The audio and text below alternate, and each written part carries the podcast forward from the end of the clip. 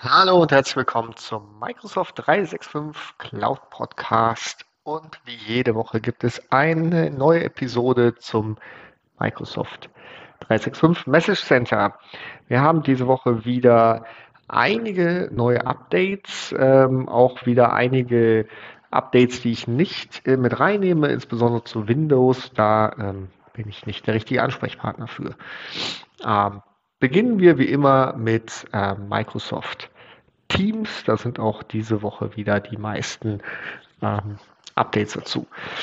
Ein Spezialthema, wer mit Microsoft Teams telefonieren möchte, der kann ab Mitte Mai auch seinen Dienstleister ähm, integrieren als Oper Operator in äh, Teams und ihm zugestehen, Nummern in den Tenant zu provisionieren. Ähm, genau, also wer diesen Use Case hat, der kann da gerne reingucken. Ähm, genau. Dann beginnt jetzt die, äh, zumindest in meinem Tenant, die PowerPoint ähm, Live-Präsentation. Also das heißt, man kann äh, PowerPoint nutzen und die PowerPoint direkt live in Teams präsentieren, auch dann sich selber dort einblenden. Ähm, das geht ab Mai los, ist ein bisschen nach hinten verschoben worden, aber ich habe es gesehen, dass zumindest bei mir der äh, Teilen-Dialog in Teams sich auch schon angepasst hat. Ähm, genau, auch die Dynamic Views, dass man das einstellen kann, wer wie äh, ein, ein ähm, äh, wer wie eingeblendet wird, ähm, automatisch, ohne dass man sich darum kümmern muss. Äh, das ist auch etwas ähm, nach hinten verschoben worden, genau wie die Spotlights auf mehrere Personen. Das heißt, man kann auch wenn andere reden, den Fokus auf äh, zum Beispiel den äh, Präsentator ähm, behalten. Neu, auch in Teams, ab Mai äh, ist es möglich, die Out of Office, ähm, also die Abwesenheitsnachricht in Teams äh, einzutragen. Äh, wie gesagt, ich bin in der Preview, das heißt, bei mir geht das auch jetzt schon. Das wird natürlich synchronisiert mit äh, der Outlook-Abwesenheitsnachricht, genau wie es bisher ja auch äh, in Teams angezeigt wurde.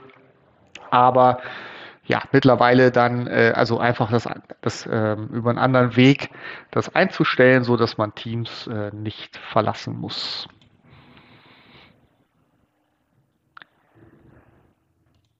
Genau, ähm, eine Mischung SharePoint und Teams. Es gibt einen kleinen Banner in der SharePoint Library, wenn diese zu Teams, zu einem Teams-Kanal connected ist und auch ein Button, um äh, von der SharePoint Library auf den Teams-Kanal zu wechseln.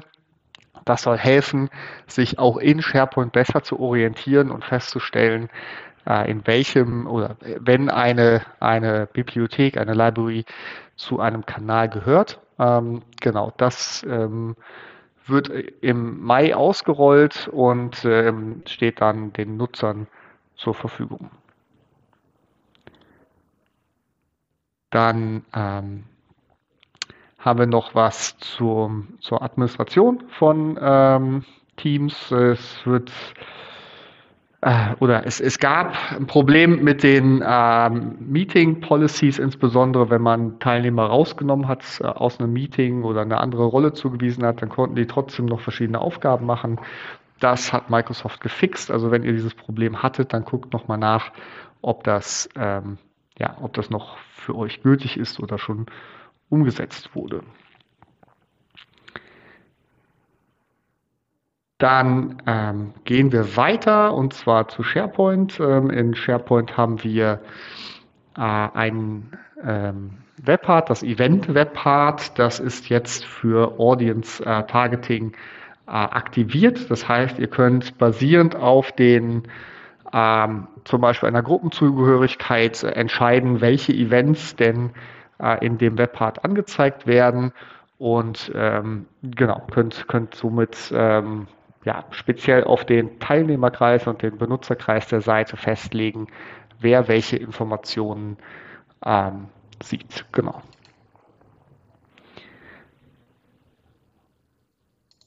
Genau, da gibt es noch ein ähm, Update für den Return to Classic Link. Das hatte ich beim letzten Mal schon vorgestellt. Ähm, da hat Microsoft noch ein paar Details hinzugefügt. Letztendlich bleibt es aber beim gleichen. Also man kann das disablen, dann gibt es diesen Link nicht mehr, man kann nicht mehr zu Classic zurückwechseln oder man behält es im Default und dann ist es halt noch ähm, ein, eine Zeit lang zu sehen. Ähm, genau, wenn ihr die Anforderung habt, gibt es ein PowerShell-Command, um das zu disablen. Von SharePoint kommen wir zu ähm, OneDrive. Im OneDrive, insbesondere in den Mobile Clients für Android und iOS, gibt es die Möglichkeit jetzt ähm, im PDF auch die, ähm, das Inhaltsverzeichnis zu sehen. Das wird mit angezeigt. Wenn es ein richtiges PDF ist, kann man da direkt reinspringen. Ähm, genau, das rollt aus jetzt im Mai und äh, ist dann halt ein Update des OneDrive Clients ähm, in den jeweiligen Stores, so dass ihr da ähm, genau noch besser mit PDFs äh, auch mobil arbeiten könnt.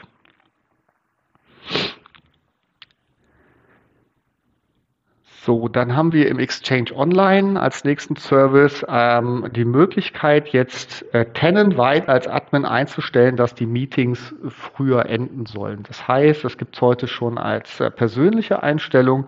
Äh, wenn ich für eine Stunde Meeting einlade, dann wird das Meeting auf 50 Minuten äh, reduziert, äh, um einfach gerade in der heutigen Zeit mit vielen Meetings nacheinander ein bisschen Puffer einzubauen. Ähm, wenn das Meeting unter einer halben Stunde ist, wird es auf 25, also auf 5 Minuten reduziert. Ähm, ich finde das ganz, ganz charmant wenn ihr als äh, Unternehmen das einsetzen möchtet äh, für jeden, dann kann man das jetzt halt einstellen über eine tenantweite Policy, äh, Policy beziehungsweise über ein Command-Let. Genau, und ähm, da ist die, die, Details, wie das umzusetzen ist, ähm, ja, findet ihr in der Message Center ID. Genau, dann haben wir ähm, auch noch ein Update zum auch wieder Admin-Tätigkeit im Exchange, das Message Center. Ähm, das neue Message Center ist, ist general available, das ist schon was länger her. Ähm, ja, da gibt es auch nochmal Updates, äh, wo genau das zu finden ist und, und wie genau die Einstellungen sind. Also wenn ihr da das neue, neue Informationen braucht, findet ihr die dort. Dann haben wir jetzt noch ähm, die Microsoft Apps, das heißt die äh, Office Apps auf eurem äh, Rechner. Da gibt es ähm, für die Desktop-Apps, also die, die auf dem PC installiert sind, äh, gibt es ein, ein Update, was im Juni ähm, ausrollt und äh, verschiedene Performance-Verbesserungen ähm, bringen soll. Ihr könnt das auch sehen ähm, in den ähm, in den einzelnen Applikationen ändert sich der Header, da fehlt dann das Office ähm, in der neuen Version. Also so könnt ihr sehen, ähm, ob, die, ob die neue Version schon installiert ist. Ansonsten bitte in euren, ähm, ja, äh, in euren Skripten beziehungsweise in euren Tools für die Client-Apps ähm, nachhalten. Und äh, ja, genau. Performance-Steigerung ist ja nie verkehrt.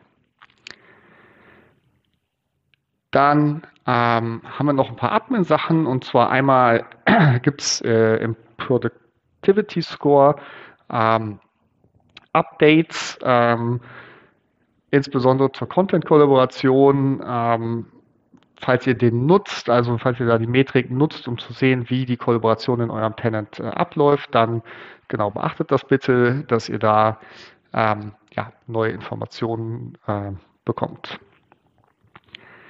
Wir haben dann die Microsoft Graph Privacy Controls. Die werden ähm, ja, aktiviert und zwar im Mai. Und das bedeutet, dass die Einstellung, ob die, ob Delph genutzt wird, die bisher im SharePoint Admin Center war, ähm, rausgeht und ähm, ja, diese Konfiguration wird quasi obsolet und kann dann nochmal separat jetzt gesteuert werden. Das heißt, äh, ihr könnt den Graph, ähm, also den Office Graph, die Delph-Komponente nicht nur an- und ausschalten, sondern ihr könnt auch viel besser äh, kontrollieren, wer dieses, diese Sachen sehen darf und wer nicht. Ähm, es ist ja im Wesentlichen ein Sehen und Nutzen der Informationen. Die Informationen werden ja äh, so oder so gesammelt von und was heißt gesammelt? Ähm, erstellt von Microsoft, sagen wir es mal so. Ähm, und ähm, genau, ähm, wer da äh, Details braucht, kann sich gerne bei mir melden. Ähm, genau, wenn ihr den Office Delve, wenn ihr Office Delve disabled habt, dann bleibt das so. Das ist ganz wichtig. Also da müsst ihr nichts äh, tun. Aber dennoch ähm, solltet ihr auf das neue Konzept umschalten. Also ab dem 15. Mai ist das möglich und ähm, genau. Und dann haben wir noch äh, final ein, ähm, äh, ein Update zu den ähm, Conditional ähm, Access Policies. Und zwar könnt ihr äh, Location-Based Access Control ähm, aufnehmen. Das heißt, in, im Identity Service könnt ihr basierend auf der Lokation sagen, auf welche Ressource man zugreifen darf. Äh, das ist auch äh, GPS, also man kann da ähm, ähm, GPS-Daten eintragen. Das heißt, das System äh, merkt, von wo aus ihr euch einloggt und ähm, ja, hat dann die Möglichkeit, Zugang zu verwehren oder zu erlauben.